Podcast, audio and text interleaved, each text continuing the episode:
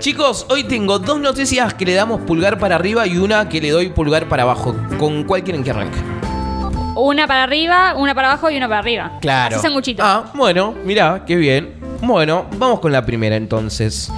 Luz verde, a esta le damos like para arriba. Luz verde para el autocultivo canábico eh, medicinal. Sí, esto fue noticia de esta semana porque finalmente el gobierno nacional dio luz verde al autocultivo de cannabis medicinal y también autorizó el expendio de aceites y derivados de la planta en farmacias autorizadas. La reglamentación se publicó en el boletín oficial y fue firmada por el presidente Alberto Fernández y si bien la ley 27.350 que legalizó el uso del cannabis con fines medicinales fue sancionada en el 2017, ahora el gobierno lanzó una nueva reglamentación que cambia el paradigma respecto a la marihuana y sus usos. ¿Qué dice en el artículo 8? Se autoriza el cultivo personal y en red para usuarios, investigadores y pacientes que se registren en el Programa Nacional de Cannabis. Estamos hablando del ReproCan, que ya debía funcionar, pero según indica el documento, no se había no, no estaba operativo todavía. El decreto indica que las personas que se inscriban en el programa deberán contar con preinscripción médica para las personas que no tengan obra social o cobertura médica y se incorporan a este registro, el Estado finalmente garantizará el acceso gratuito al aceite de cannabis y sus derivados. Excelente noticia. Sí, algo más para agregar de eso que antes, en lo que es la sanción del 2017, había cierta cantidad de enfermedades que daba eh, como pulgar para arriba y autorizaba el uso de cannabis. Ahora se extendió y hay más eh, enfermedades que eh, atañen al consumo de, de cannabis medicinal. Perfecto, excelente. Sí, sí, porque nadie puede estar en contra de esto. No, porque aparte es muy es- natural y que de verdad da buenos resultados, así que Por eso era una se- locura que no se aprobara antes. Se comprueba, se, va, ya se comprobó, o sea, los médicos lo recomiendan.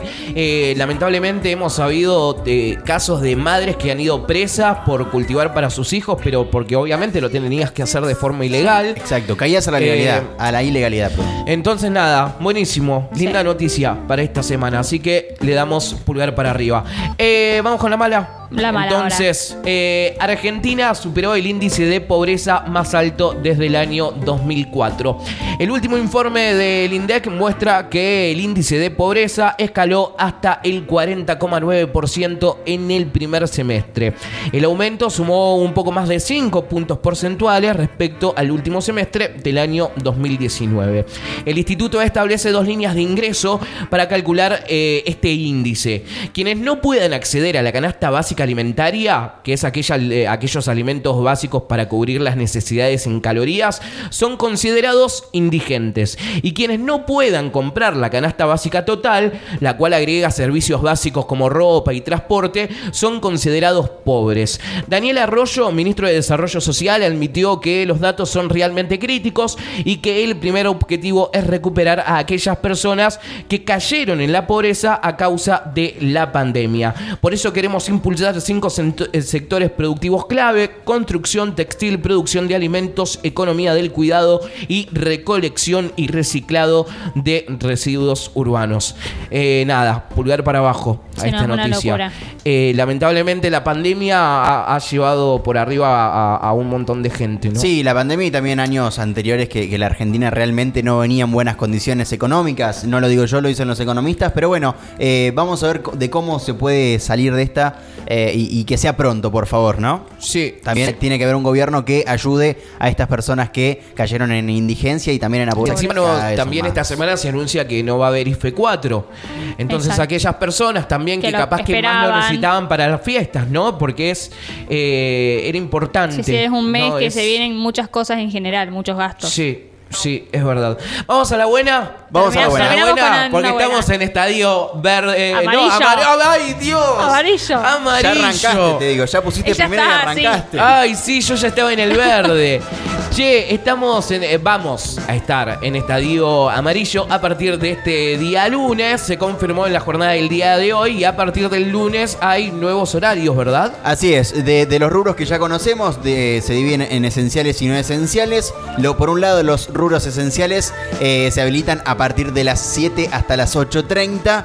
eh, tam- ambos, eh, esenciales y no esenciales. Y las estaciones de servicio eh, brindarán servicio a partir de las 6 de la mañana hasta las eh, 23. Y atención con esto, porque el viernes hubo una marcha en el municipio de los gastronómicos, del Sí. gastronómico que es sinceramente uno de los más golpeados. Y bueno, el horario que tendrá va a ser de 7 a 24 horas. Bien. Y atención con esto, podrán funcionar con mesas al aire libre de manera normal, pero adentro eh, de los locales 25% de ocupación, nada más. Pero bueno, es importante que tienen de 7 de la mañana a 24. Vamos con los natatorios, gimnasios eh, y también salas de ensayo, servicio de entrenamiento y fiestas infantiles Sí. a partir de las 7 hasta las 22 de la noche. Las salidas recreativas y práctica de deportes están autorizadas de 7 a 22 de lunes a sábado y los domingos continuarán eh, prohibidas las reuniones. Y atención con esto, porque las reuniones sociales en domicilios y espacios cerrados van a quedar prohibidas. O sea, esto queda fuera. Lo que sí se habilita es eh, las reuniones al aire libre con distancia social, con barbijo, como ya Con sabemos. Ajá. Máximo 10 personas. Transporte público, transporte urbano. Bueno, los horarios va a manejar tres franjas horarias. De 5 y media de la mañana a 14. Hace un parate hasta las 4 de la tarde hasta las 18 y de 20 a 22. Esto va a ser de lunes a viernes. Las frecuencias serán cada 20 minutos. Los sábados cada 30 minutos. Domingos y feriados no funciona el servicio de transporte público. Estas son las cosas que se habilitan. Bien, así que bueno, nada, finalmente, nada, la gente también necesita trabajar, ¿no? Totalmente. Y, y este... Mucho petitorio esta semana y bueno, se escuchó un poco. anda gente en la calle, Gui. Recién ayer y hoy a la mañana, más o menos. Las tardes mueren. Pero también porque la gente como que está como con... Cuando vos prohibís algo, Sí. listo, no se sale. A veces. Pero ya ahora con esto de que de la apertura, por lo menos lo que es comercio, se espera que la gente salga un poco más. Tal cual, Pero no hay plata. tal cual. Sí, ese, ese, Ese es también es, tema. es- es uno de los temas, ¿no? Y capaz que, nada, se necesitan trabajar más horas para hacer la caja que estabas haciendo capaz que el año pasado. Sí, totalmente. Eh, No, incluso también para que no coinciden todos los horarios. Hoy en día todos tenemos exactamente los mismos horarios, entonces no podés salir a, no sé, a comprarte una remera si Sí. necesitas porque estás trabajando. Tal cual. Tal cual.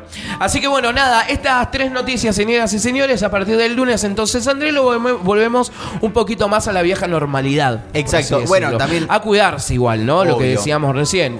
Distanciamiento, alcohol en gel, Respetar. tapaboca. Se deja trabajar, pero respetar todos.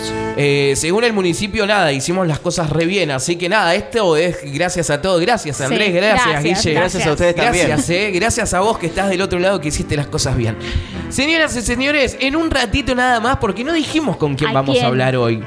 En un ratito sé que ella se estaba maquillando.